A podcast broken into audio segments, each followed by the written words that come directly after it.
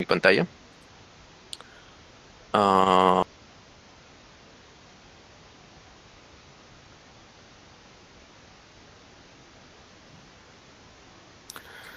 ok, entonces el tema de hoy día es ah, análisis de datos con GPU.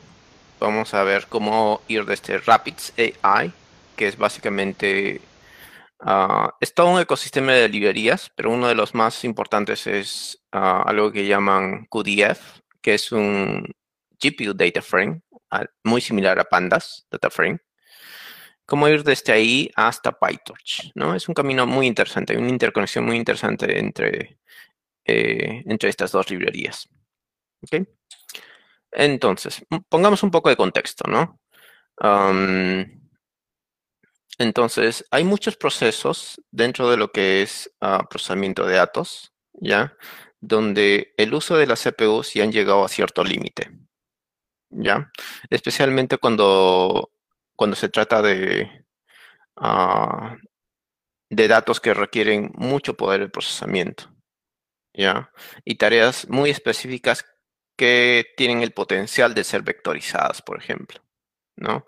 Ahí, en ese contexto es donde las CPUs han llegado a su límite, ¿no? Han llegado a un cierto límite pero que las GPUs han sabido este, aprovechar el potencial que tienen, sobre todo el número de, ah, digamos, eh, unidades de cómputo que tiene eh, las GPUs para poder hacer procesamiento altamente paralelo, ¿no?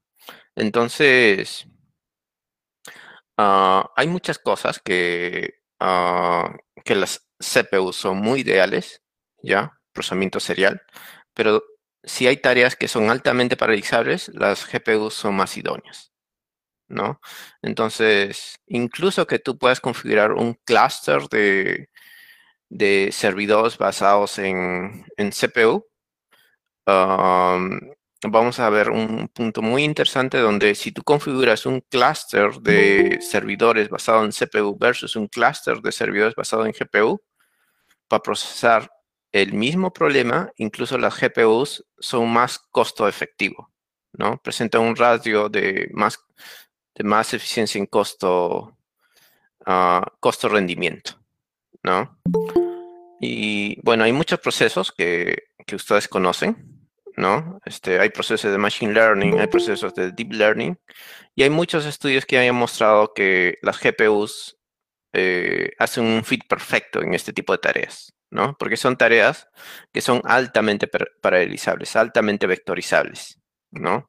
Y se ha mostrado de que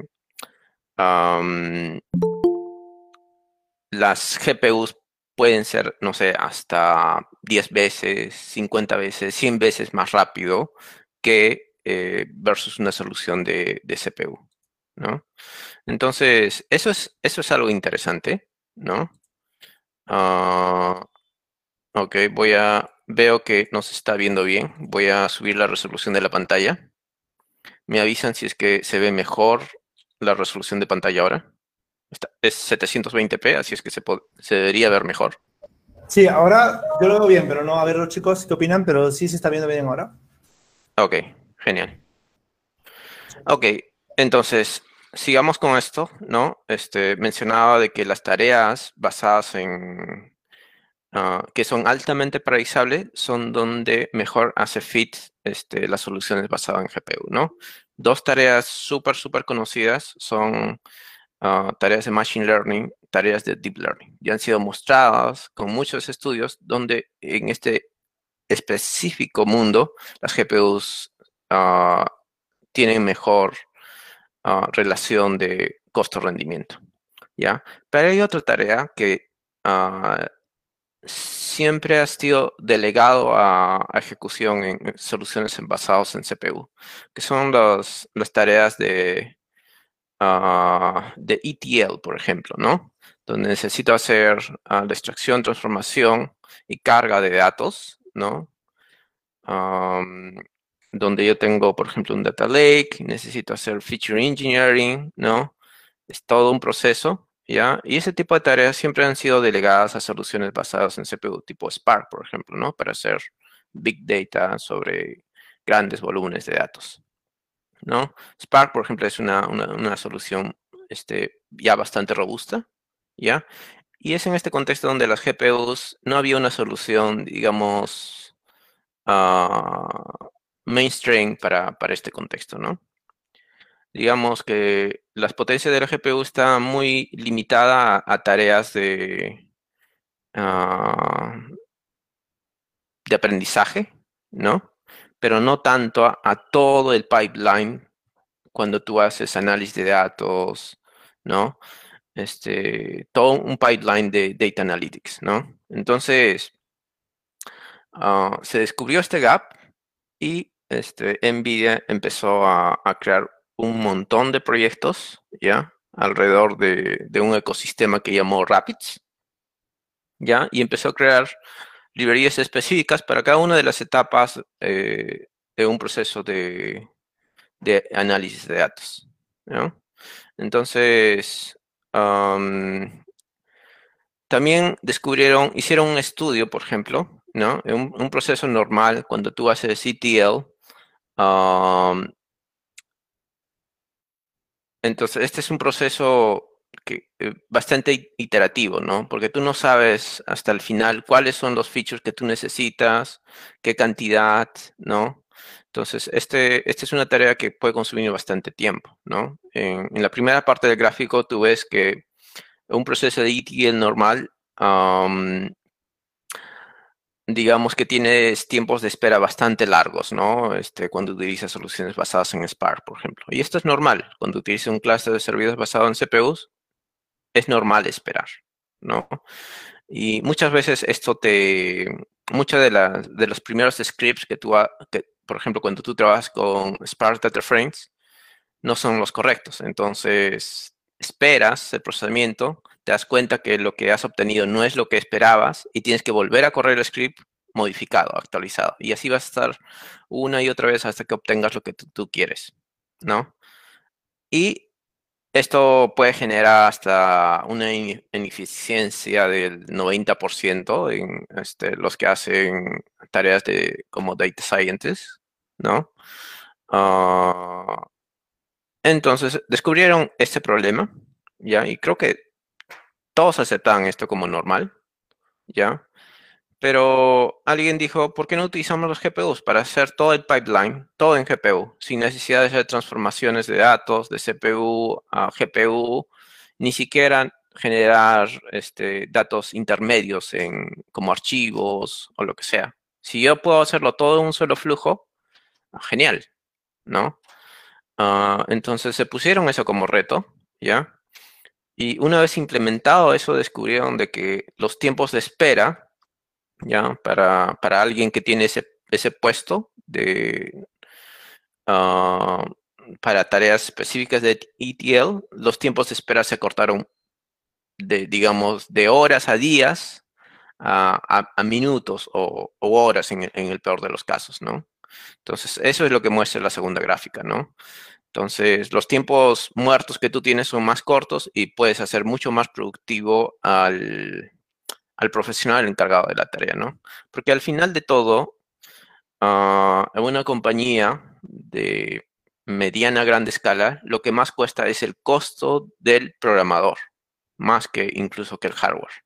Entonces, tú quieres sacar la máxima eficiencia a tu, a tu colaborador, ¿no? Pero más que eso, quieres que sea feliz la persona que trabaja para tu compañía. Y es más feliz si no tiene tantos tiempos muertos. ¿no? Porque siente que obtiene resultados mucho más rápidos, ¿no? Que es más productivo y N cosas, ¿no? N cosas suceden. Y ah, a toda esa solución le llamamos Rapids, ¿no? Que es un, ah, digamos, un ecosistema para data scientists basado en, GPUs. Y todas estas soluciones este, se volvieron como proyectos open source individuales. Es poco común. Puede que se dé, Entonces, ¿qué es Rapids? ¿no? Rapids es, una, eh, es un conjunto de librerías open source uh, diseñadas para trabajar específicamente con, con GPUs de, NVIDIA. ¿ya?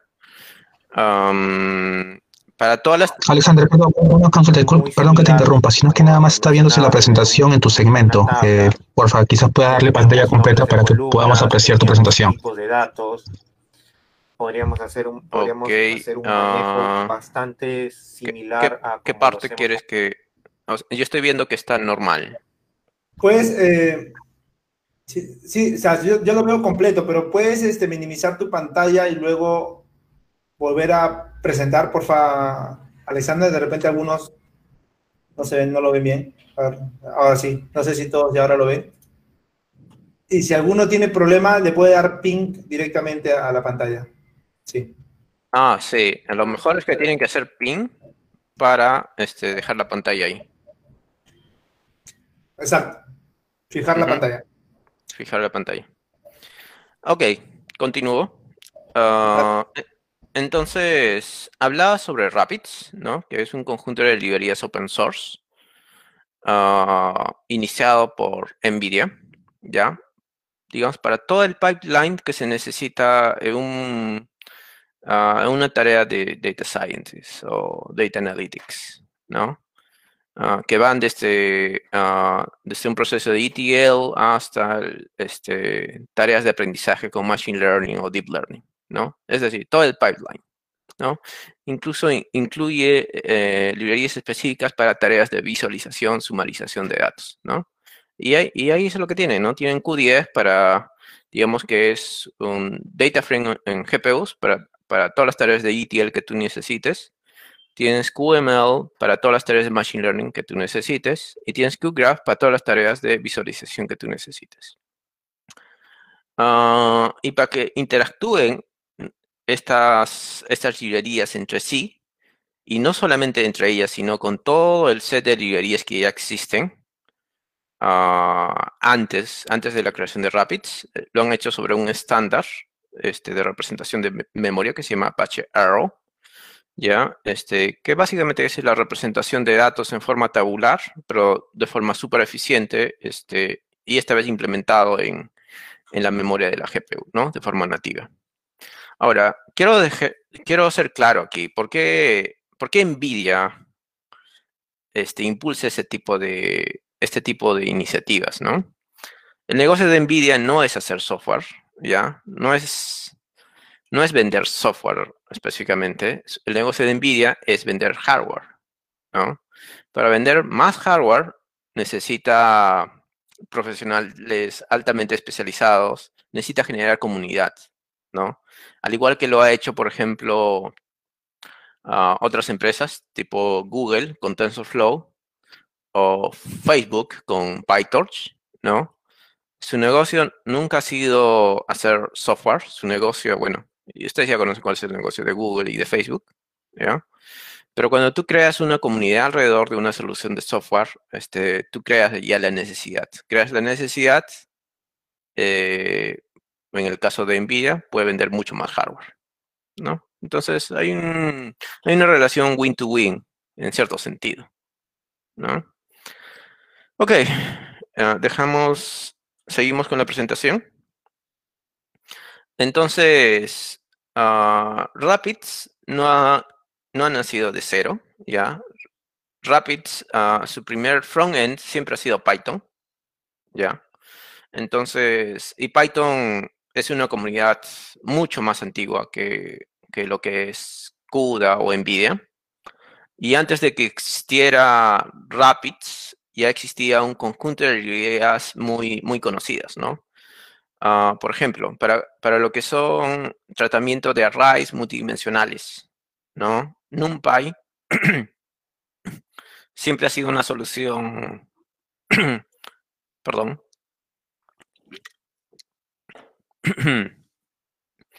Bueno, todos conocen NumPy, o la mayoría de- debería conocer NumPy en el mundo de Python, ¿ya? Pero que es procesamiento de, de array multidimensionales, NumPy es la solución, digamos, más conocida, ¿no? Tiene soluciones ah, súper optimizadas en C para todo lo que son procesamiento de, este, arrays multidimensionales, ah, básicamente lo que, lo que vendría a ser computación numérica, ¿no? En el mundo de GPUs existe su versión implementada en NumPy, pero que trabaja con CUDA. Se llama CuPy, ¿no? Es decir, que tiene todas las mismas interfaces de NumPy, pero este, internamente están reescritas con CUDA kernels. Entonces, mucho más rápido. CuPy. Todos conocen Pandas, ¿no? Pandas es la implementación más, más conocida este, para procesamiento de data frames en el mundo de Python. Data frames son tablas, ¿no? Este, la entidad principal es una columna eh, con Pandas Data Frame. Y ah, la implementación de esas mismas APIs de Pandas, este, pero en GPUs, es QDF de Rapids, ¿no? CUDA Data Frame, de nuevo, ¿no? Uh, Learn es otra librería súper conocida para hacer Machine Learning, ¿ya? Este, trabaja encima de NumPy, ¿ya? Y, y la implementación en CUDA, ¿ya? Se llama QML, también otra iniciativa de Rapids, ¿ya? Entonces, ustedes ven que hay una analogía, ¿no? Hay, hay digamos, estándares de API súper conocidos como NumPy, Pandas, sklearn, y hay otro súper conocido que es XGBoost, ¿no? Que también ha sido reimplementado este, con CUDA kernels para ser mucho más eficiente, ¿no? El eh, CUDA XGBoost, ¿no? Todos estos han sido impulsados por NVIDIA y este proyecto inició, ¿hace cuánto? No más de dos años, alrededor de dos años, ¿no? Ahora, eso está bien, ¿no? Ustedes conocen que NumPy, Pandas, Scalern trabaja bien cuando tú tienes un solo, una sola computadora, un solo workstation. Trabaja bien, pero tiene límites, ¿no? Y cuando tú, los comparas con soluciones tipo Spark, Spark tú puedes hacer todas esas tareas que puedes hacer con esta tarea, eh, con, el ecosistema de, Python. Pero con Spark tú, tú puedes hacer ah, procesamiento sobre grandes volúmenes de datos, ¿no? Sobre data lakes y no hay problemas, y sobre cluster y todo eso. Digamos, eso en el mundo de Python, este, no había una solución estándar, o había muchas, pero no había una, una súper robusta. Y ah, surgió Dask, ¿no? Con Dask tú puedes hacer, tú puedes hacer digamos, tareas distribuidas, manejar clústeres de, computadoras basado en CPUs, basado en GPUs, N cosas. Muy al estilo, bueno, no muy al estilo, pero digamos que tiene todos esos features que, tú tienes en DA con este que tú tienes con Spark, lo puedes hacer con Dask, ¿no? De este, este, este el mundo de Python, ¿no? Y Dask ¿qué es lo que te ofrece? Lo que te ofrece es, ah, ah, ok, NumPy, haces una solución en NumPy y quieres escalar a un cluster. Ah, bueno, crea un cluster, ya, y lo que te va a permitir es crear N subprocesos. Esos, esos N subprocesos pueden residir en un solo computador o pueden residir en un clúster de computadores, ¿no? Y, y cada uno de, ah, digamos, de esos workers van a ejecutar una tarea, pero también puede hacer coordinación de tareas, ¿no?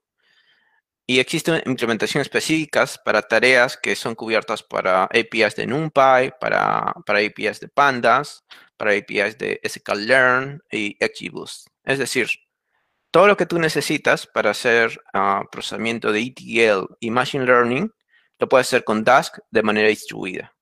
¿no? Y digamos, y hay muchos estudios que han hecho comparación de soluciones basadas en Spark versus soluciones basadas en Dask. Y no hay algo que te diga este, que Dask no puede hacer. y en muchos casos Dask es relativamente más rápido que, que Spark. Y Spark en algunas tareas también es mucho más rápido que, que Dask. Entonces están ahí, ¿no? Están, digamos, al mismo nivel. ¿no? Ya ha pasado mucho tiempo para que DAX se vuelva una tecnología súper robusta. ¿Y qué es lo que hizo NVIDIA? Bueno, agarró Dask, que su solución inicial solamente era para, para CPUs, y reimplementó todo para que funcione con las librerías que ya había creado este, Rapids, ¿no? Que es CUDA Data Frame, QML, este, su XGBoost implementado en CUDA y CuPy también, que existía más antes incluso que Rapids. Es decir, ah, con CUDA Dask tú puedes crear un clúster de servidores donde cada uno de los workers tiene GPUs y puede hacer tareas de ETL altamente distribuidas, ¿no? Este, para procesar grandes cantidades de datos, ¿no? Entonces, eso es, eso es algo impresionante que puedes hacer con este, con este stack, Rapid, con Dask, ¿no? Entonces, ah, y ahora, esto se puede extender a contextos mucho más grandes, ¿no? Ustedes saben que cuando se trabaja en el mundo de, de clúster de servidores, ¿no? Eh, cuando trabajas a nivel de servidores, el tipo de tecnologías que tú tienes acceso son cosas muy diferentes, ¿no? Cuando trabajas en un clúster de servidores, por ejemplo, para hacer interconexión de redes, tú puedes utilizar tecnologías tipo Infinity Band, ¿no? Donde ah, la tasa de transferencia de datos entre los nodos es mucho más alto que utilizar ah, una red normal, ¿no? Una red Ethernet normal. Ah, también los tipos de memorias que tú puedes utilizar son muy diferentes, ¿ya? Y un ejemplo que, que pongo aquí es ah, uno de los clusters que vende NVIDIA, ¿no? Que es la DGX basado en, en este caso, en tecnología Ampere, ¿no? Entonces acá, por ejemplo, son solo dos nodos, CPU 0 y CPU 1, y cada uno de los nodos tiene cuatro GPUs, ¿no?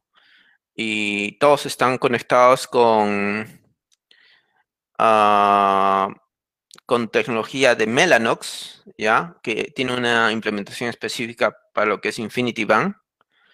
Este, todas las GPUs están conectadas con una tecnología que se llama NVSwitch para hacer ah, lo que se llama NVLink, ¿no?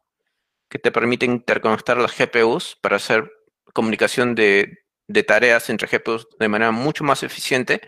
Y en este contexto tienes algo mucho más complejo, porque cada nodo, tú puedes hacer procesamiento distribuido multinodo, pero también puedes hacer procesamiento distribuido multi-GPU. ¿Ya? Y puedes hacer procesamiento distribuido multinodo y multi-GPU a la vez. ¿No? Entonces, en ese tipo de contexto, este, es donde ah, ha ido más el desarrollo de Dask, ¿no? Tratar de manejar este tipo de entornos de hardware donde tú puedes eh, generar soluciones, arquitecturas mucho más robustas, ¿no? Y para el caso específico de esta arquitectura, por ejemplo, tú tienes un bandwidth de memoria de, 1.5 eh, terabytes por segundo, y eso es súper alto, ¿no? Ah, tú puedes este crear una configuración de muchos GPUs, ¿no? Ya, hasta 16 GPUs en esta, en esta configuración de DGX. Ah, y la combinación total de, de CUDA cores que tú tienes te pueden ofrecer hasta 20 teraflops este de, de poder de cómputo. ¿no? y eso es bastante. El tema es, ya tienes toda la potencia en hardware específico cómo explotas, cómo haces buen uso de esos recursos, ¿no? Y lo que NVIDIA te dice es, no necesitas las CPUs. puedes hacer todo el procesamiento que tú necesitas para tu proceso de Data Analytics utilizando solamente GPUs. De hecho, incluso te puedes bypassear el, este, la lectura de datos de disco, ¿ya? Y, y leer los datos directamente en la memoria de GPU que ese antes era un problema. Antes el problema de utilizar las GPUs era, necesito leer, para procesar datos, primero necesito levantar los datos a mi memoria de RAM de CPU, luego hacer una copia de memoria de RAM de CPU a la memoria RAM de GPU. Y ese, ese era el problema, esa era la tarea más costosa. Eso costaba mucho más que el procesamiento en sí en la GPU. ¿Ya? Pero eh, NVIDIA ha implementado tecnología a nivel de hardware y gracias a la adquisición de una de una compañía especializada en redes que se llama Mellanox, ¿ya? Que te permite hacer ese tipo de cosas, ¿no? Eh, ok, entonces vayamos un poco más en detalle sobre Dask, ¿no? Dask, ya les he mencionado, es una solución que está creciendo mucho más, no solamente para tecnología en nube, sino de, este, de CPU para hacer una clase de servidores de memoria RAM de CPU a la memoria RAM de GPU. Y ese, ese es el problema. Pero también han, han creado, digamos, capas para trabajar con el manejador de recursos de Spark, que es Yarn, ¿no? Y, y así van a encontrar un montón de integraciones con otro tipo de tecnologías ya, ya establecidas, ¿no? Entonces, ah, en resumen, lo que puedo decir es que el entorno de PyData que tú tienes, uh, todo el ecosistema de manejo de datos de Python, que es Numba, NumPy, Pandas, este, es, Scalearn, ha sido reimplementado. Cada uno de esos estándares, ¿ya? Este, y todo ese ecosistema pertenece a lo que es Rapids ahora, ¿ya? Pero eso no es suficiente. ¿no? Yo quiero escalar, necesito utilizar Dask, ¿no? Uh, Dask ha sido reimplementado para trabajar sobre estos estándares, específicamente sobre CuPy y ah, QML, ¿ya? Y han creado CUDA Dask y te permite hacer todo lo que ustedes ya conocen, ¿no? Para hacer NumPy, ya, para tener un array distribuido tienes Dask Array. Para pandas tienes un Dask Data Frame para sklearn tienes un Dask Machine Learning, ¿no? Y para cada uno de esos también ha sido creada una versión específica de Rapids, ¿no? Entonces, NumPy, QDF, PyTorch, ¿no? En implementaciones Pandas es QDF, sklearn es QML, Numba, sigue siendo Numba, Numba es específico para, digamos, es una abstracción encima de QPy, bastante interesante. Y Ah, hay algo más. Rapids no solamente implementa features específicos de GPU, sino también implementa features específicos para acelerar este, tareas distribuidas. ¿Cómo se llama esa tecnología? Se llama OpenUCX, ¿no? Que digamos es la tecnología para implementación de, comunicación de datos entre, eh, entre nodos ¿ya? Pero que utilicen tecnologías específicas, por ejemplo, Infinity Band, ¿no? Las implementaciones que tiene Mellanox, por ejemplo. Entonces, en, vez de en vez de utilizar este, TCP para hacer comunicación de datos, tú puedes utilizar este, implementaciones específicas de, esas APIs, pero que, que, utilizan hardware específicos que hace transporte de datos mucho más rápido, ¿no? Eh, son hasta entre 50 y 100 veces más rápido, lo cual es impresionante, ¿no? Ok, entonces hasta acá ha sido la primera parte de presentación, digamos, esto es todo el ecosistema de, Rapids. Ahora voy a ir a, cuestiones muy internas de implementación, de qué es lo que significa esto. Ah, cuando se implementa una solución basada en, GPU, tú necesitas ah, pensar bastante. Si trabajas en el lado backend, necesitas pensar mucho este, cómo trabajan las GPUs, ¿no? Ah, para eso existe CUDA, que es una librería en C que te permite hacer este, implementación de, kernels, eh, de GPU kernels, ¿ya? Ah, obviamente eso lo, puedes exponer este, como librerías de C++. Y si los puedes exponer así, ah, puedes hacer los bindings ah, para Python y puedes hacer que sea tan fácil como usar una librería de, NumPy o Pandas, ¿no? Entonces, digamos que tú puedes mantener todas las APIs que te ofrece NumPy todas las APIs que te ofrece Pandas, ¿ya? Cambiar solamente, bueno, en, el mundo de C++ namespace o el nombre del paquete, el nombre del paquete en Python, en vez de que sea import QDF, que es eh, import pandas que sea import QDF y que todas las APIs, todas las funciones asociadas se sigan manteniendo, pero que el backend con el cual trabaje, en vez de que sea CPU, sea una GPU. ¿No? Y eso es lo que, ah, lo que ha hecho NVIDIA con, los proyectos de open source de Rapids. ¿No? ¿Cómo está implementado, por ejemplo, QDF, que es el, digamos, el pandas data frame escrito en GPU? Bueno, tiene CUDA como base. Encima existe una, uh, una librería que se llama el Rapids Memory Manager para el manejo de memoria de GPUs.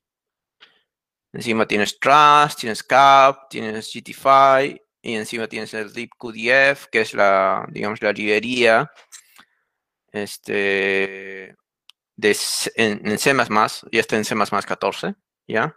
Y encima de eso, este, utilizando uh, Cython, ah, han expuesto los bindings de, todas estas implementaciones de este Python, ¿no? Para que cualquier usuario que quiera hacer análisis de datos con Python lo pueda hacer sin necesidad de conocer detalles muy internos de manejo de GPUs, ¿Y cómo se compara esto versus pandas? Bueno, si ustedes ven acá, algunas tareas son hasta mil veces más rápido, casi mil veces más rápido. Por ejemplo, hacer un merge. Hacer un source es, no sé, 370 veces más rápido. Hacer un group by con GPUs es hasta 330 veces más rápido. Es impresionante lo que tú puedes obtener, ¿no?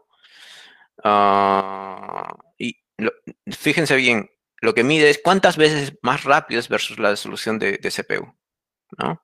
Ya que están comparando un, una GPU, solamente una GPU, un, Volta, eh, es un Volta 100 con 32 GB de RAM versus un Intel Xeon, ¿no? De, de alta capacidad. Ahora, Rapids, como les mencioné, no solamente es un Pandas Data Frame, sino cubre todo lo que tú necesitas para un proceso de, análisis de datos, ¿no? Ah, para, para procesamiento de data frames tienes, ah, tienes todo lo que es QDF, ¿no? Todas las operaciones clásicas que tú necesites, joins, group bys, uh, user data frames, etcétera, etcétera. Para todos los lo que es lectura de datos de distintos tipos de archivos, ah, existe QIO, ¿ya? Que son lectura de archivos CSV, Parquet, JSON, OCR, y lectura desde distintas fuentes de datos, ¿no? Que puede ser desde Cloud, HDFS, entre otros. Para Machine Learning tiene todas las tareas que tú estás viendo acá. Como ven, cubre casi todo lo que está implementado en, uh, en SciKits. Y para el procesamiento de análisis de datos y visualización de datos tienes toda la librería presentada por QGraph, ¿no? Entonces cubre todo, casi todo. Como les mencionaba, Rapids no tiene más de dos años creados. Este, yo tuve la oportunidad de trabajar desde el inicio en el proyecto y vi cómo, cómo empezó a crecer. Al inicio era una librería, mm, digamos, bastante bastante de juguete, yo diría, porque solamente permitía procesar eh, números nada más y no permitía procesar datos más complejos como strings o, dates o cosas así, ¿no? Todos los tipos de datos que tú puedes encontrar en un data frame, ¿no? Pero con el tiempo han ido implementando todos los features que faltaban, ¿no?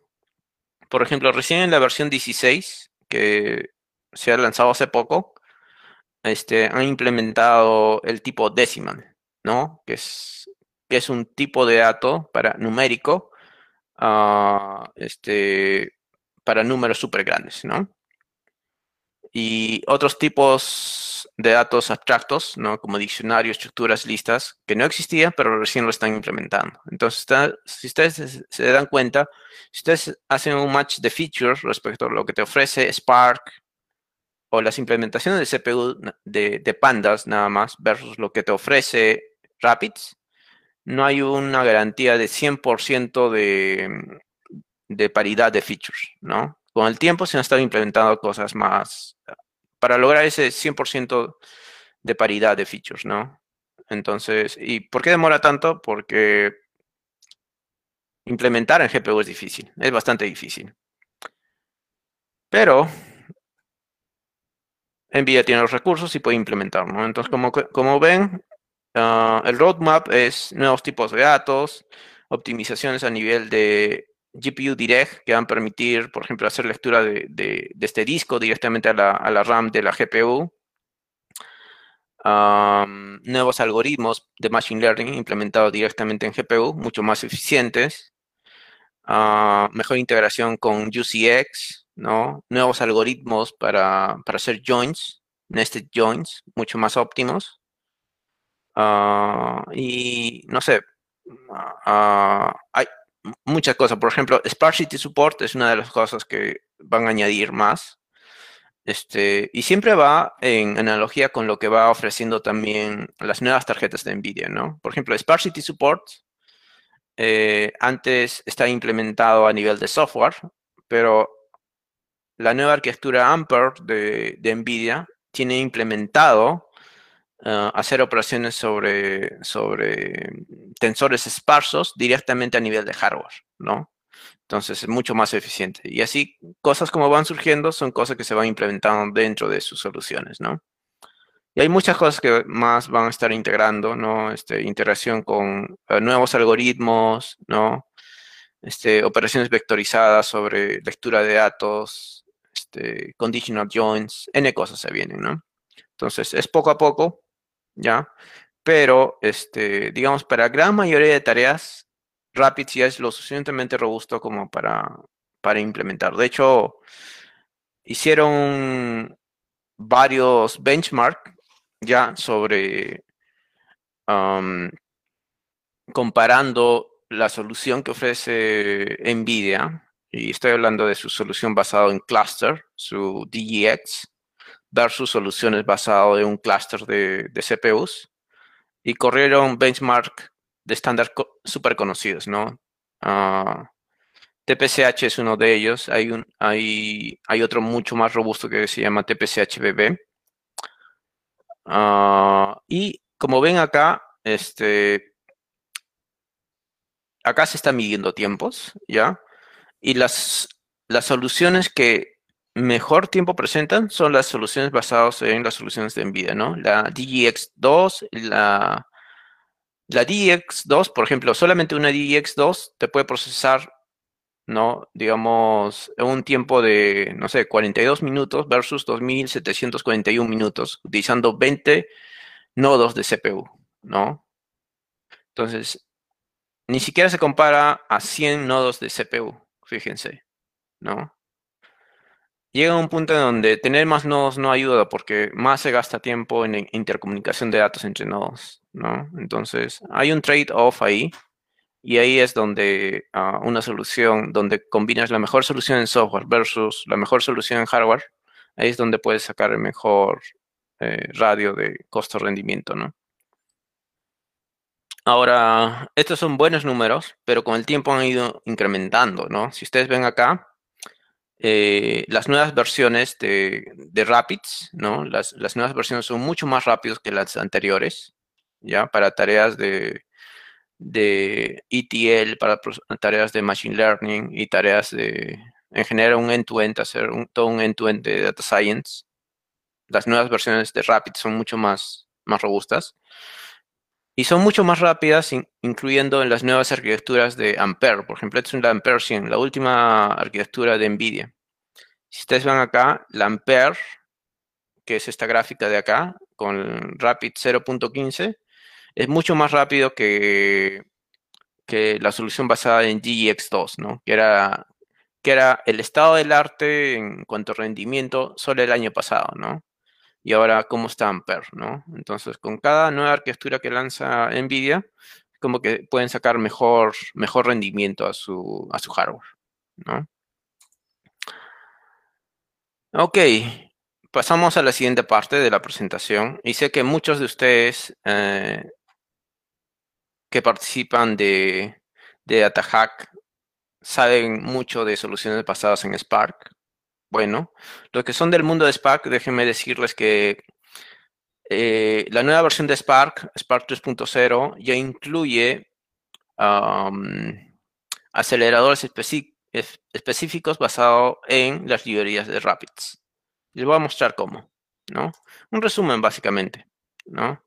Entonces, dentro de los stacks de tecnologías para hacer ETL, digamos, yo puedo dividir en dos, ¿no? Lo que son del mundo de de Python y los que son del mundo de, Java, digamos, ¿no? entonces, el mundo de Python ya sé que existe DAS, QDF, QDF y todo eso, ¿no? Todo el ecosistema de PyData. Pero entre el mundo de Java, este, como, digamos, como librería referencial está Spark, ¿no? Y todo alrededor del ecosistema de Spark, ¿no? Ah, tienes, tienes todo un mundo ahí, ¿no? Ahora, el punto es que integrar Rapids dentro del mundo de Spark no es una solución trivial tampoco. ¿Ya? Y este gráfico representa esto, ¿no? Digamos, las librerías de más bajo nivel son las librerías que están escritas en C, encima de las librerías de CUDA, ¿ya? Y digamos, hay dos tipos de integraciones muy diferentes que se tienen que hacer. Uno desde este, con Cython para, para exponer esas funciones con, con funciones de Python súper sencillas de ser usadas.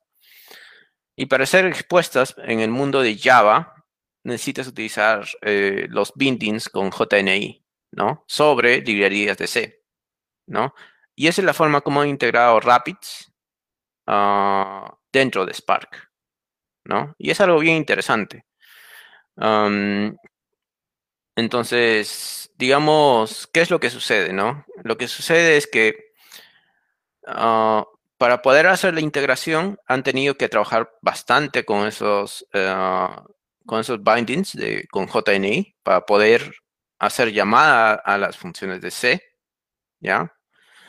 Y, eso integrarlo con todo el stack que ofrece Spark, ¿no? Y Spark ofrece ah, el concepto de Spark SQL o los Spark Data Frames, ¿no? Entonces, es hacer integración este, de todas esas APIs que ya tiene implementado Spark con las llamadas a bajo nivel que tienes que hacer a las librerías de C implementado por RapidSQDF, por ejemplo, ¿no? Pero eso solamente es ah, tareas de, procesamiento de datos, ¿ya? Para tareas muy específicas que necesitas hacer comunicación de datos, cuando necesitas hacer procesamiento multinodo y multi-GPU, también tienes que hacer llamadas específicas para, poder utilizar las tecnologías de, de NVIDIA, Mellanox InfinityBand. ¿no? Eh, la librería se llama UCX, son librerías en C, son C, no son ni C++. Han hecho los bindings para que Spark, desde el mundo de Java, todas las tareas que antes usaban TCP para hacer comunicación de, datos, lo hagan utilizando estas, eh, estas APIs de bajo nivel, ¿no? Que permitan optimizaciones, por ejemplo, hacer RDMA, ¿no? Que es RDMA es algo muy, muy genial que permite, ah, por ejemplo, si tienes un clúster, nodos con GPU, normalmente para hacer copias de datos de la memoria de GPU a otro, a otro nodo, memoria GPU, tienes que pasar por la memoria RAM. RDMA y GPU Direct, ya, te permiten hacer copia directa entre las memorias de GPUs, ya, y ahí obtienes unos niveles de performance súper altos. Esa es la razón por la cual se necesita reimplementar todo el módulo de, distribución utilizando todas estas nuevas librerías, ¿no? No es una tarea fácil, de hecho ha tomado muchos años para, más de un año para, hacer esta tarea, esa integración con Apache Spark. Y Spark es genial, ¿no? Spark, yo cuando vi Spark dije, es, es impresionante lo que ofrece Spark, ¿no? Para hacer, por ejemplo, por, ejemplo, cómo trabaja los Spark SQL, ¿no? Una simple consulta de, SQL se transforma a, su versión de, de, una API basado en, Spark Data Frame, que está del lado derecho, ¿no? Y eso internamente se transforma en un logical plan y es un physical plan, ¿ya? Internamente a más bajo nivel se transforma en los, en los bien conocidos RDDs, ¿no? Y ahora, a estos dos niveles, dos niveles más bajos, a nivel del eh, plan físico y a nivel de los RDDs, es donde se ha hecho, se ha tenido que hacer la reimplementación de todo, ¿no? Del core de, Spark para que trabajes con CUDA. Ah, y ha sido tal el nivel de, de bueno, de trabajo a bajo nivel que también ha tenido que hacerse la reimplementación de los módulos específicos de, de distribución y de comunicación, ¿no? Ah, este es un ejemplo, ¿no? De, un flujo normal en Spark, ¿no? Por ejemplo, leer datos de, en formato Parquet, ¿no? Ahora lo puedes hacer directamente con GPUs. Entonces, primer nivel de integración, ¿no? Transformar este, a un formato este, de filas, ¿no? Ese puede ser un, un segundo paso. hacer los procesos de, shuffle, ¿no? Donde tienes, necesitas hacer ah, distribución de, de datos entre los nodos. Y, al final de que has hecho todo ese shuffle, que es básicamente la ejecución de tareas específicas de ETL o puede ser incluso de Machine Learning sobre Spark, eh, generalmente en un proceso, de, un proceso normal de Spark, después de que lees los datos, haces procesamiento, los escribes de nuevo a otro, otro archivo, ¿no? El resultado final del procesamiento. Puede ser el procesamiento escrito en otro archivo Parquet, ¿no? Pero ese algoritmo específico de, escritura del archivo de Parquet está escrito también en GPUs ahora, ¿no?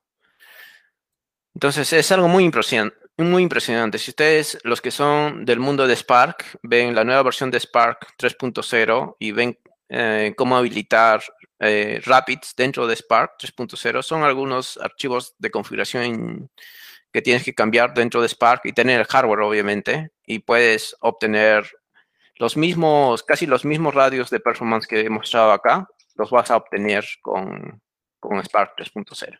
Es impresionante. Bueno, la última parte de la presentación es sobre cómo ir de Rapids hacia PyTorch. ¿Ya? Entonces, siempre, siempre que hablamos de esto, estamos hablando este, cómo construir, digamos, un, framework, pero acelerado con GPUs. ¿ya? Ah, déjenme darles un poco de contexto, ¿ya? Rapids ha implementado, ha reimplementado casi todo, ¿ya? Y digo casi todo, por una sencilla razón. Uh, NumPy ha sido reescrito, se llama QPy. Pandas ha sido reescrito, se llama QDF, ¿no? Uh, SizeKits ha sido reescrito, se llama eh, QML. ¿ya? Pero NVIDIA lo que no ha hecho es reimplementar las librerías específicas para hacer Deep Learning. ¿Cuáles son las dos librerías más, más conocidas para hacer Deep Learning? TensorFlow y PyTorch. No había necesidad de reimplementar eso, porque ya, ya había muchos años de trabajo detrás de, detrás de estas dos librerías este, súper conocidas, ¿no? Y, una de, las librerías con la cual mejor se puede integrar es PyTorch, ¿ya? Y la razón por la cual se puede hacer eso es porque PyTorch ah, ofrece APIs muy similares a lo que ofrece NumPy, ¿no? Entonces, si puedo resumir qué es PyTorch, PyTorch básicamente te permite hacer computación numérica, ¿ya? Lo mismo que te hace NumPy, pero con distintos backends. ¿no? Los backends pueden ser CPU, puede ser GPU, puede ser TPUs, ya, y varios otros backends que van añadiendo. ahora, eh, PyTorch también tiene otro feature bastante interesante que se llama eh, AutoGrad Support, que es procesamiento de tareas ah, eh, utilizando grafos, ¿no? Grafos dinámicos. Eso es algo muy interesante este, en el mundo de, de, Deep Learning, ¿ya? Pero regresando un poco a cómo integrar estas dos librerías, este, lo que tenemos es que tanto PyTorch como QDF, Rapids en sí, ya tienen como backend este, las tarjetas de NVIDIA. Trabajan sobre CUDA. Es decir, debería haber una manera de, de, interconectar a estas librerías. Y sí las hay, ¿no? Entonces, desde el punto de vista ah, de, una solución basada en GPUs, muy abajo lo que hay CUDA, y, y encima de eso puede existir una solución basada en CuPy o NumPy, ¿no? CuPy, recuerden que es la implementación de... Ah, es NumPy, pero escrito en CUDA, ¿ya? Y encima tienes todas las APIs que puedes usar sobre Python, ¿no? Numba es, digamos, una API un poco más encima de, de CuPy que te permite hacer más o menos lo mismo. Ahora, ¿cómo integrar esto? Ya, hay muchas formas de integrar PyTorch con, este, no solamente necesariamente con Rapids, ya, sino con cualquier otra librería que tenga como backend, este, un GPUs, ¿ya? Ah, hay dos niveles. tu solución normal que tú tienes acá, las puedes implementar este, utilizando Numba CUDA kernels, ¿ya? Tú puedes escribir CUDA kernels en Python utilizando lenguaje Python, ¿ya? Para implementar esos CUDA kernels desde este Python, ¿ya? Es súper sencillo, súper robusto, pero es algo difícil de, de También puedes implementar lo mismo utilizando CuPy. CuPy no es tanto, no es, ya no utilizas la sintaxis de, de Python, sino utilizas la sintaxis de C++ dentro de Python para escribir esos GPU kernels. Pero aún así es, definitivamente es mucho más fácil que escribir un kernel CUDA directamente escrito en, C++ y luego hacer los bindings a, una función de, Python y todo eso, ¿no? Entonces siempre existen esos tres niveles, ¿no? Y, y al existir esos tres niveles, ya dentro de esas librerías, eh, los datos simplemente son buffers de datos, ¿ya? El backend sobre el cual reside si CPU o GPU, da lo mismo, ¿no? Y si hay especificaciones estándares que respetan cada uno de ellos, tú puedes comunicar, eh, puedes comunicar los datos utilizando algo que se llama zero copy, es decir, no necesitas transformar los datos o copiar los datos, simplemente eh, compartes el pointer a ese buffer de datos, ¿ya? Y continúas con el proceso que tú tienes, ¿no? Entonces, una forma de hacer eso es Acá hay un ejemplo. Este, una de las librerías dentro de Rapid se llama QSignals, que, que sirve para el procesamiento de señales. Ah, y acá te está mostrando, por ejemplo, cómo está creando un buffer de este Rapids, ¿no? Este, y está obteniendo o está creando un tensor en PyTorch utilizando el mismo buffer de GPU creado con QSignal. ¿No? Y si ustedes ven acá, las direcciones de memoria representan lo mismo, tanto el GPU pointer creado desde la librería de Rapids como el pointer que tiene PyTorch, ¿no? Entonces están utilizando la misma buffer de memoria sin necesidad de hacer copia de datos. Esa es una forma de cómo integrar con PyTorch. Es decir, no necesitas hacer copias de datos ni escribir datos intermediarios. Puedes hacer directamente utilizando este concepto de zero copy. ¿no? Bueno, eso ha sido la presentación. Eh, sé que ha sido un poco densa y también es, no es tan bajo nivel, en algunas partes este, ha sido más alto nivel, pero si ustedes quieren ver cómo integrar más este tipo de soluciones, ya alrededor de Rapid se han integrado muchas eh, tecnologías en nube, este, desde este Google Cloud, Azure, AWS también está, está Databricks, ya, Google Flow. Hay un montón de, no solo tecnologías en nubes, sino este, librerías más ah, que ya tienen mucho más años, que ya están empezando a trabajar directamente con las soluciones de Rapids, ¿no? Ah, entonces, ya hay un soporte muy fuerte de parte de la industria para trabajar directamente con esto. Y yo lo que veo es que ya es un estándar, ¿no? A nivel internacional ya, ya han visto los números, es mucho más digamos, eh, la relación entre costo y beneficio es mucho mayor cuando utilizas tecnologías en GPU. Y, bueno, este, eso es todo. Quiero utilizar esta última parte del tiempo para agradecer a, bueno, a las empresas donde trabajo, este, donde he trabajado, donde trabajo ahora. Trabajo para QuantSites, he trabajado antes para Blazing. Uh, Blazing SQL es la solución. Y para los dos proyectos donde he podido hacer ah, Ah, contribuir con algunos features ah, para estos proyectos open source. ¿no? Rapids, en Q10 he podido participar en algunos módulos, implementando, por ejemplo, el Group By basado en, eh, basado en una implementación de SOR y hashing.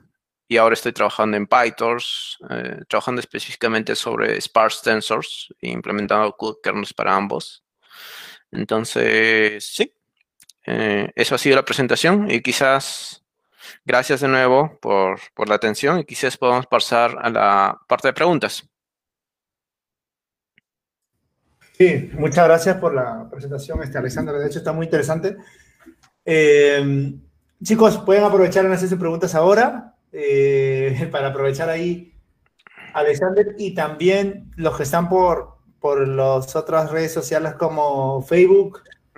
Eh, YouTube. También pueden escribir sus preguntas y yo con gusto las leo y, se las digo a Alexander. De igual, mientras van escribiendo, yo tengo ya algunas apuntadas aquí que estuvieron haciendo. Ok. Em, una pregunta interesante que mencionan es, para comenzar a usar Rapids, ¿existe algún requisito del tipo modelo de GPU o versión de CUDA? Es decir, ¿cómo, ¿qué hardware necesitan para empezar a hacer, usar Rapids, más o menos? Es lo que entiendo. Ah, ok. Entonces, en términos simples, ah, cualquier GPU moderna, desde... Eh, estamos este, la tecnología Pascal para adelante. Digamos, una GPU con no más de 5 años de antigüedad te sirve. Genial. Ya. Y en nube, en nube, ah, si tú tienes una instancia, la instancia más conocida ahorita en nube es una T4, que es la eh, que tiene la, eh, la arquitectura Turing, le llaman, ¿no? Entonces, ahorita lo más barato en, en la nube, ya, este, que puedes alquilar es una instancia de T4 y con eso ya puedes no solo instalar Rapid, sino puedes tener PyTorch, puedes tener TensorFlow y todo eso, ¿no? Claro, claro, claro. Genial. Eh, otra pregunta es, ¿qué tan rápida crees que es la curva de aprendizaje de DAS versus Spark, Apache Spark? Mm, bueno, He tenido la oportunidad de trabajar, bueno, trabajar un poco con Spark. Yo diría que tiene la misma curva de aprendizaje, ¿no? Y sobre todo depende, creo que depende mucho sobre, en qué mundo te manejes, ¿no? si te manejas muy bien en el mundo de Python, ya, este, introducirte al mundo de Dask va a ser muy sencillo, ¿ya? Y al igual que en, Java, ¿no? O, en Scala, ¿no? Que, su, que es su front-end de, Spark. Es, si estás en el, entorno de Java, ¿no? Estás, vives en el mundo de Java, sabes cómo configurar librerías, sabes cómo, cómo configurar este, los recursos de Spark, Hadoop y todo eso, este, se te va a hacer súper fácil también. Depende entonces mucho del background que tú tengas, ¿no? Pero si empiezas de un background de cero, digamos, ambos tienen la misma curva de aprendizaje, ¿no? Claro, claro, entiendo. Genial. Aquí tenemos otra pregunta que mencionan, más o menos, ¿cuánto cuesta una infraestructura de este tipo? O sea, usando GPUs, ¿no? O sea, si tienes alguna idea de un clúster, ¿es más barato, más caro que un entorno normal? ¿Cómo, cómo lo ves? Ya, entonces, una instancia de GPU, la más barata, eh, que es la T4, ah, te cuesta el doble que una instancia de CPU. Eso puede empezar. ¿Ya? Pero con esa instancia en GPU, ah, para, para tareas muy normales puedes sacar eh, un performance de 10 veces más rápido comparado con esa instancia de CPU. Y en tareas muy específicas, no sé, 40, 100 veces más rápido. ¿Ya? Eso es cuando hablamos de un solo nodo. Ahora, cuando hablamos de, de muchos nodos, de un clúster en realidad, ¿no? Eh, en los experimentos que he mostrado, eh, hacían uso de un, de un solo clúster eh, que tenía dos nodos y ocho GPUs. Ya, eso, ese tiene un costo, no sé, de la más moderna debe estar, no sé, voy a poner un número, medio millón. ¿ya? Ah, pero ¿cuánto está un clúster de 100 CPUs? Claro. No sé, un millón y medio, digamos. Claro. ¿Ya? Un millón y medio. Ahora, ah, si tú ves los resultados, ya, un clúster de 100 CPUs versus un, un, clúster de GPUs, el clúster de GPUs eh, las tareas que ha mostrado es mucho más rápido, ¿no? Entonces, en relación costo-rendimiento ahí es, ah, le saca mucha ventaja, ¿no? En, ambos lados, ¿no? Claro, claro. Y ahora mucho más que a veces te puedes orientar incluso por, por usar un clúster a demanda, ¿no? es decir, incluso puedes optimizar tus costos si procesas millones de datos en segundos, pues pagas por los segundos que usaste tu clúster GPU, que pagarte horas en un clúster normal, por así decirlo. Entonces ahí ahorras un montón de dinero también.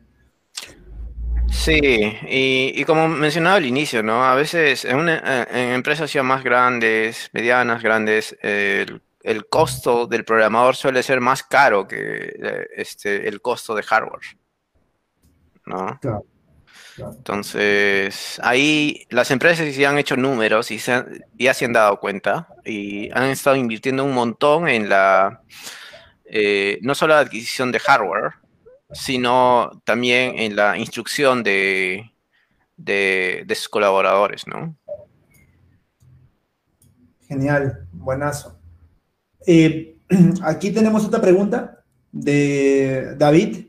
Menciona, si utilizo librerías en Python puro sobre Dask, ¿son totalmente paralelizadas? Eh, muy parecidas a lo que es Spark esa es buena pregunta. De hecho, esa puede ser una pregunta de, una entrevista de trabajo.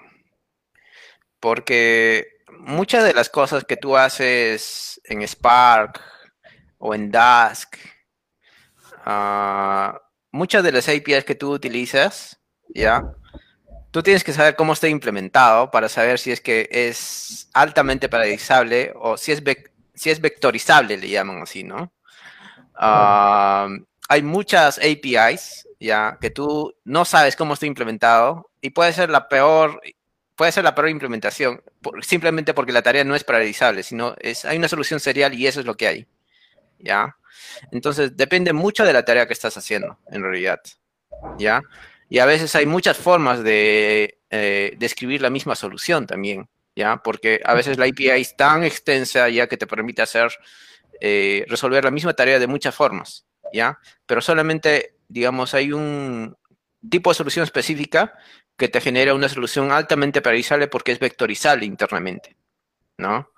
Mi consejo general es, no solamente debes saber qué, qué es lo que te ofrece ese API, sino deberías saber, averiguar un poco cuál es Sí, en, general, en general este, el costo computacional que, ofrece, ¿no? Si es que hay esa información, genial. Claro. Buenísima, buenísima, buenísima respuesta.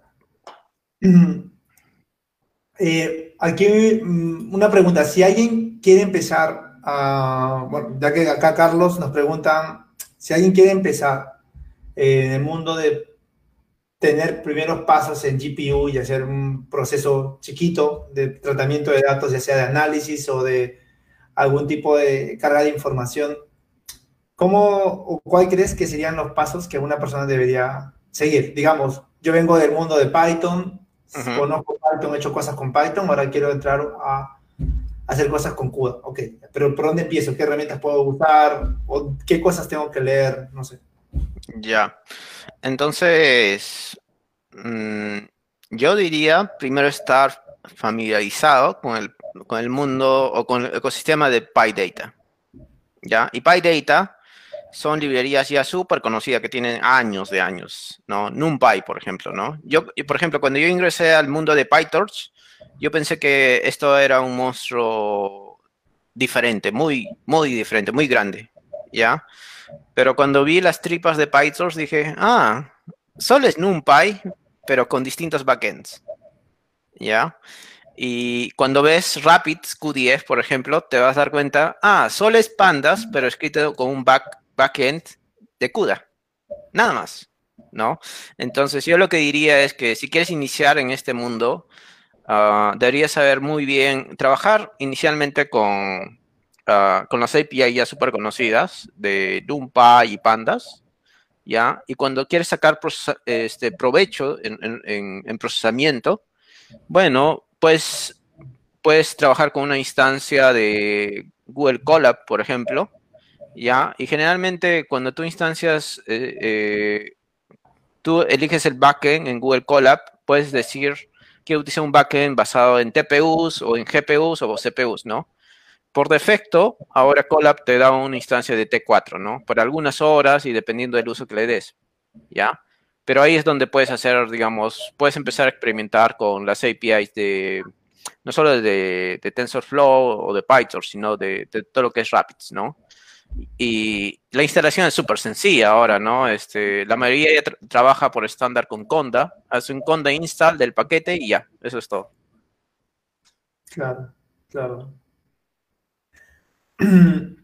Ahora, bueno, aquí Eduardo nos hace una pregunta que creo que tiene que ver un poco con la, con la que ya pregunté antes, pero de repente tiene otra respuesta, es ¿cuál es el costo de hacer Big Data en GPU? ¿En qué tipo de modelado se basan? Mm, quizás podrían especificar la pregunta porque no, entiendo, es, es, que costo se puede referir a muchas cosas. Claro, sí, sí, sí es, es dinero, es, es tiempo, costo computacional, claro. Hay, hay, muchas respuestas ahí, ¿no? Este, la primera respuesta que di era sobre este, costo-rendimiento, ¿ya? Ah, yo creo que, bueno, en otro contexto, ahora mismo lo más caro es tener gente entrenada. ¿Ya?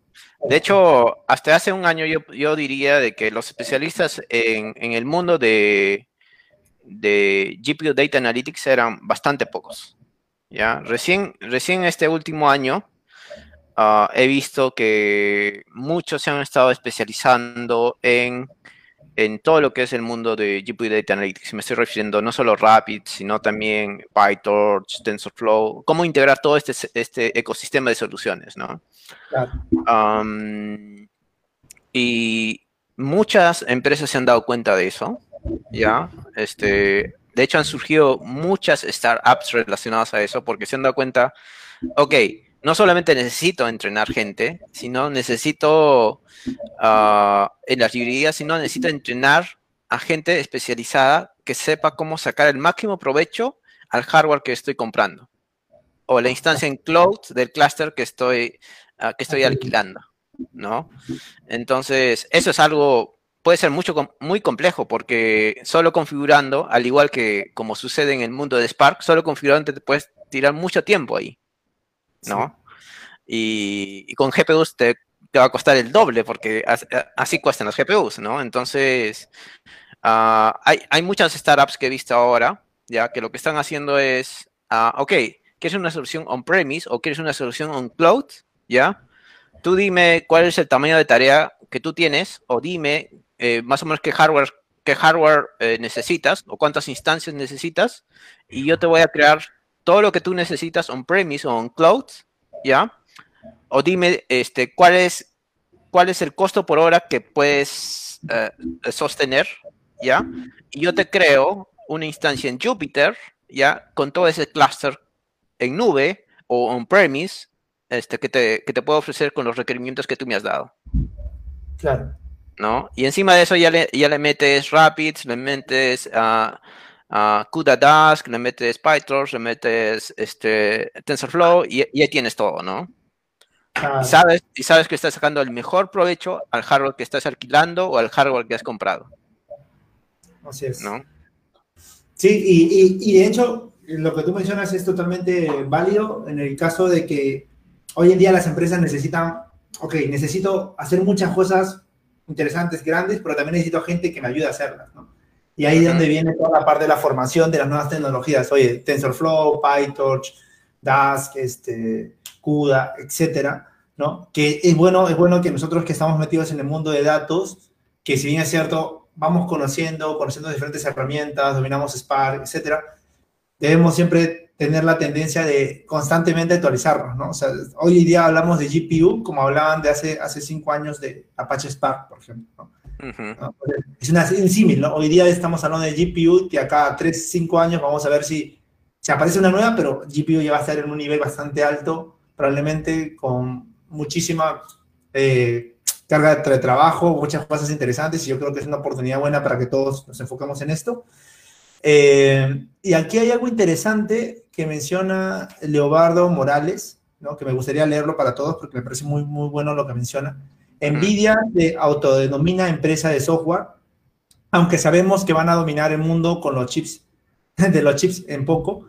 Y otra, que él entiende que la comunicación entre GPU sigue requiriendo al, al CPU. De hecho, creo que es algo que conversamos la otra vez también al interno, que hoy en día era requerido, pero poco a poco ya se va desligando. Igual tú lo, lo, puedes agregar mucho más. Y lo malo es que Intel sigue siendo el cuello de botella para las GPU en PCI versión 3, que es el del orden de 10 veces más lento que el, de Link. Eh, ¿Qué comentarios nos puedes dar, qué, qué, cosas puedes agregar en base al comentario de Leobardo, que es muy interesante? Ah, sí, o sea, de hecho, la última parte, uh, cuando hasta, hasta, hasta donde sé, hasta lo último que he visto, en Cloud, por ejemplo, tú no puedes, uh, o sea, lo más estándar que tú puedes generar o alquilar, y hablo de un clúster de un clúster de nodos con GPUs, con aceleradores de GPUs, eh, son T4s o los Volta y los Ampere deben estar este, pronto, pero no hay, no hay una específica, por ejemplo, no es muy común que te ofrezcan este, Infinity Bang o NVLink en esas soluciones de, de cloud. Y si las hay, seguramente que hay, deben ser súper costosas, ¿no? Obtener esos, ese tipo de hardware específico, este, ahorita por default es comprarle directamente a NVIDIA, ¿no? Sus cajas, este, sus, sus clusters, la DGX1 o DGX2, ¿no? ahorita y eso, pero yo creo que eso va a cambiar, ¿no? Ah, como saben, NVIDIA ya hace un poco más de casi dos años ya, año y medio en realidad, se compró Mellanox, ¿no? Mellanox ofrece, siempre se ha dedicado a, lo que es tecnología de comunicaciones, tarjetas de red, este, y todo, todo el ecosistema este, relacionado, por ejemplo, a tecnologías, e implementaciones específicas de Infinity Band y ese tipo de cosas, sobre CPU y GPUs y todo eso. Entonces, es la razón por la cual se compró, por ejemplo, porque querían ser mucho más eficientes para soluciones on-premise que quería crear NVIDIA. Ahora, NVIDIA se ha comprado ARM.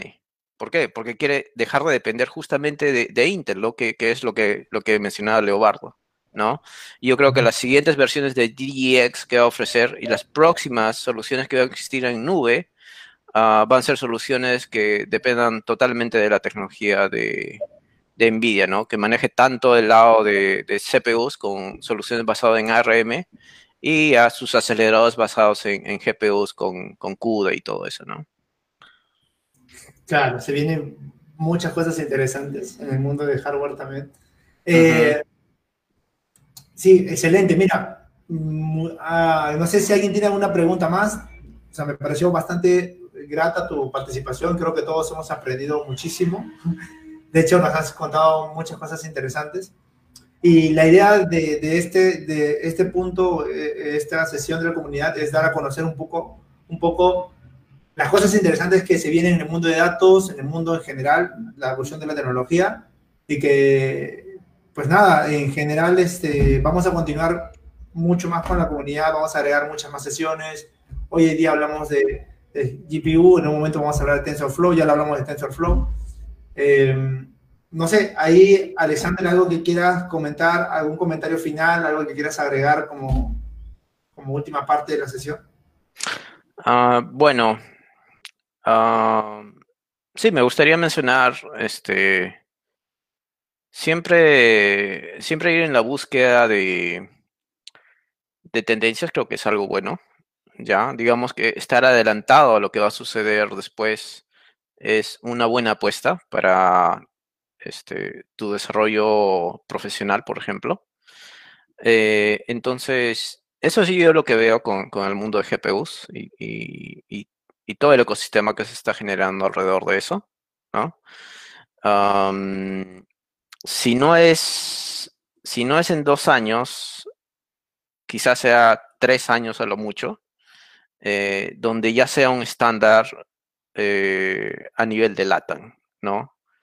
Y ya es un estándar ya a, nivel de muchas compañías en, en, Silicon Valley, donde todos sus procesos de ETL, todos sus procesos de Machine Learning ya Deep Learning ya desde hace tiempo ya eran, em, eh, muchas de esas soluciones eran basadas en GPUs, pero ahora todo el pipeline ya lo está implementado todo en soluciones GPUs. Entonces, es algo que se viene y se viene muy, muy, muy fuerte, ¿no? Entonces, sí, en general, estar atento a esas tendencias, ya estar como que preparados por la oportunidad. Estoy seguro que va a surgir muchas oportunidades alrededor de, de todo, ese, de, todo ese ecosistema que se está generando. Eh, y sí, bien, esa es una invitación que les hago ahora, ¿no? Y algo más. Si algo, alguien está mm, interesado en, eh, en este tipo de, de, proyectos, como son proyectos open source, todos los que he mencionado son proyectos open source, yo les haría una invitación a que sean partícipes de estos proyectos open source, participen con sus pull requests, si es que eh, les es posible, ¿ya?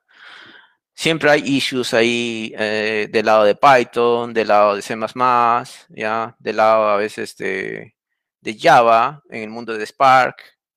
Este, hay, hay para todos, ¿no? Hay para todos. Entonces, a veces un pull request les puede, les puede generar esa, esa ventaja competitiva que van a necesitar después.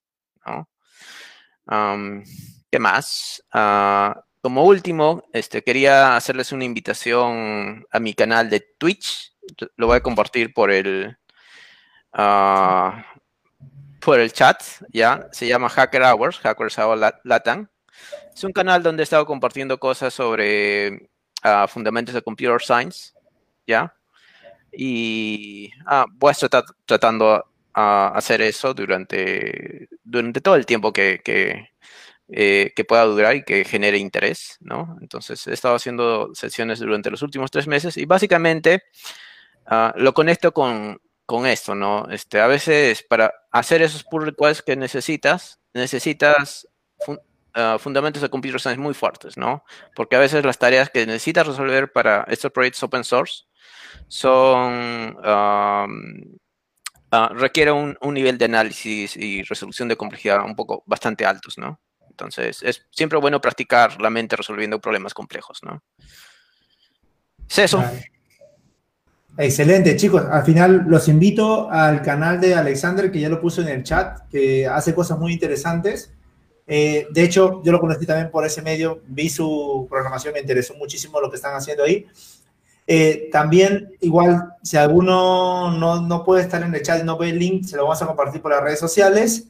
Y si alguno también no ve el link, se lo vamos a pasar por correo cuando mandemos la presentación de lo que, nos hizo Alexander, para que todas puedan, todos puedan conectarse con él directamente. Y, de contarles que lo que él menciona de las tendencias es buenísimo. O sea, siempre estar en las tendencias.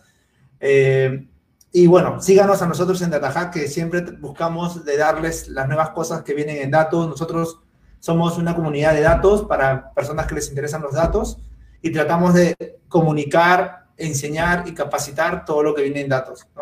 Y lo que se viene es bastante bueno.